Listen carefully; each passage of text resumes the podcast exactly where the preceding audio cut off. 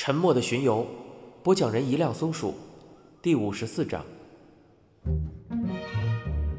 推拉门旁边，一名年轻的鉴定员正单膝跪地，如汤川此前那样，拿着螺丝刀不停拧动着拉手上用于固定的螺丝。在取下所有的螺丝之后，这名鉴定员将安装在推拉门内外两侧的拉手也取了下来。汤川口中的那扇犹大之窗就此打开了。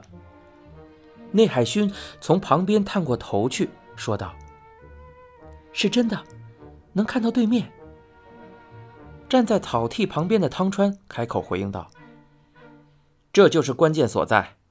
问题是。”这么小的一个方形小孔，到底能塞进去多大的东西？这个尺寸应该是没有问题的。说话的是与他们一同关注着实验进度的鉴定科主任岛刚，他也是今天这次实验的负责人。岛刚的长相给人一种颇为沉稳理性的感觉，但也许是户外工作较多的缘故。他的皮肤晒得有些发黑。在曾村荣治这间狭小的住所里，一场实验即将拉开序幕。虽然这次实验规模庞大，不过除了鉴定科的人员之外，在场的只有草剃、内海勋和汤川三人。具体的实验情况将通过若干台摄像机进行拍摄。随后汇报给监工等人。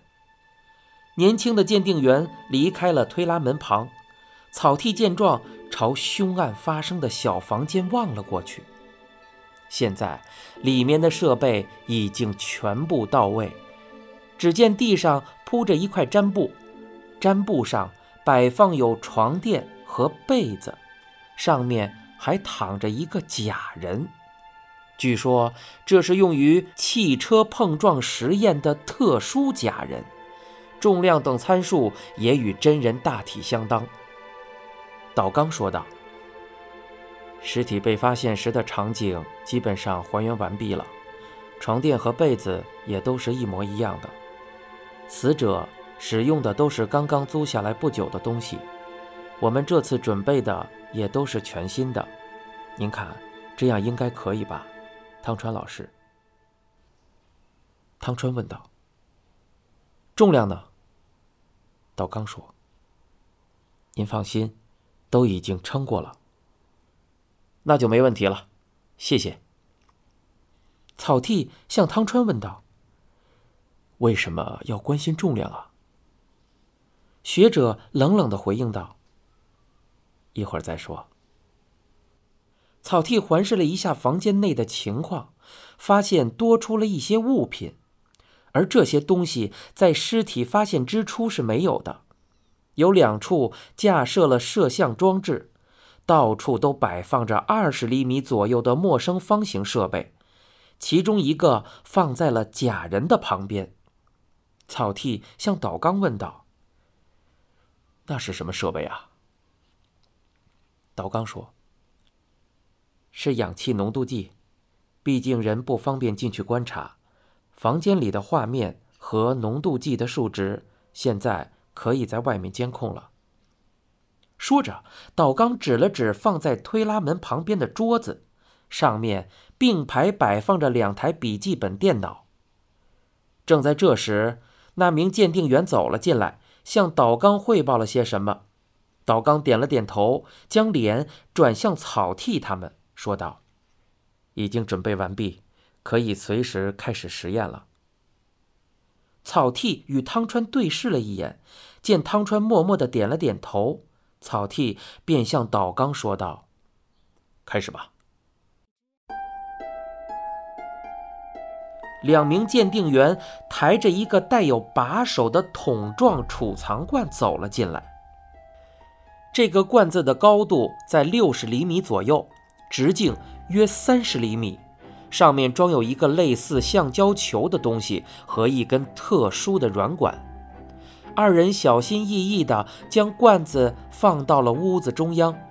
汤川说道：“注意屋内通风，把窗户和大门都先打开。”按照他们的要求，门窗都被打开了。随后，岛刚关上了小房间的推拉门，说道：“那就开始吧。”汤川说：“在此之前，可以先往地上喷一点吗？”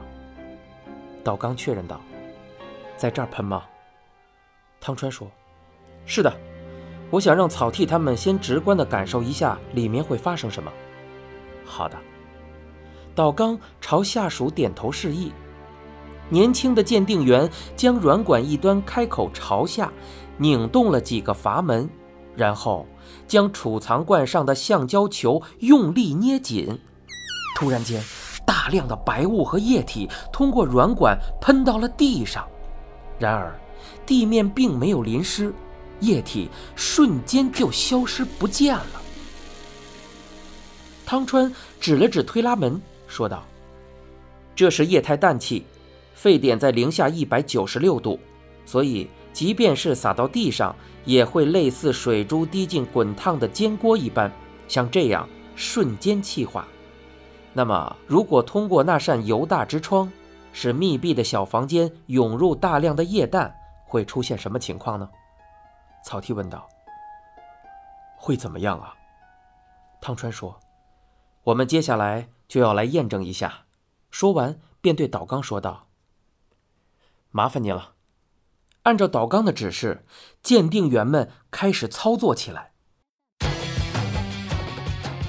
其中一人将储藏罐搬到推拉门旁边，并将软管穿过了门上那个贯通的方形小孔。另一人在两台笔记本电脑上忙碌了一会儿，一台电脑的屏幕上出现了房间内的情况。另一台电脑则显示有关相关的数据和图表。见汤川在操作电脑的鉴定员身后站定，草剃他们也纷纷跟了过来。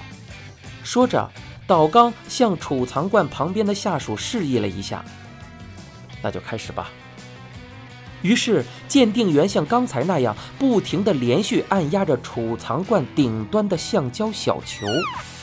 一时间，拍摄屋内情况的监控画面发生了骤变。只见一片白色的雾气弥漫其中，在雾气的笼罩下，铺在地上的毡布、床垫和被子都变得模糊起来，几乎让人难以分辨。汤川解释道：“液氮会使空气中的水蒸气遇冷凝结，变成细小的水滴，浮在半空。”换句话说，屋子里形成了一团云雾。内海勋小声的嘟囔道：“啊，门缝这边。”草剃也看到了，他说道：“一些白雾沿着门缝钻了出来，很快就不见了。”汤川说：“我们这边温度较高，所以水滴又会回到水蒸气的状态。”听到草剃提到此事，汤川语速飞快地做出了回应，似乎在表示不要问出显而易见的问题。过了一会儿，汤川向坐在电脑前的鉴定员问道：“氧气浓度怎么样了？”鉴定员回答道：“房间顶部的氧气浓度还没有什么变化，不过假人旁边的氧气浓度已经瞬间跌破百分之十八，而且很快就要降到百分之十七以下了。”岛刚看着监控画面说道：“氧气浓度降到百分之十六时，人体会出现头痛、恶心等一系列症状；如果氧气浓度低于百分之十二，会发生眩晕或者晕厥；要是降到了百分之十以下，人就会出现意识障碍了。”大约十分钟以后，放在假人旁边的氧气浓度计数已经降到了百分之六。汤川向岛刚问道：“到了这个数值，人的呼吸就停止了。罐子的容量是多少？”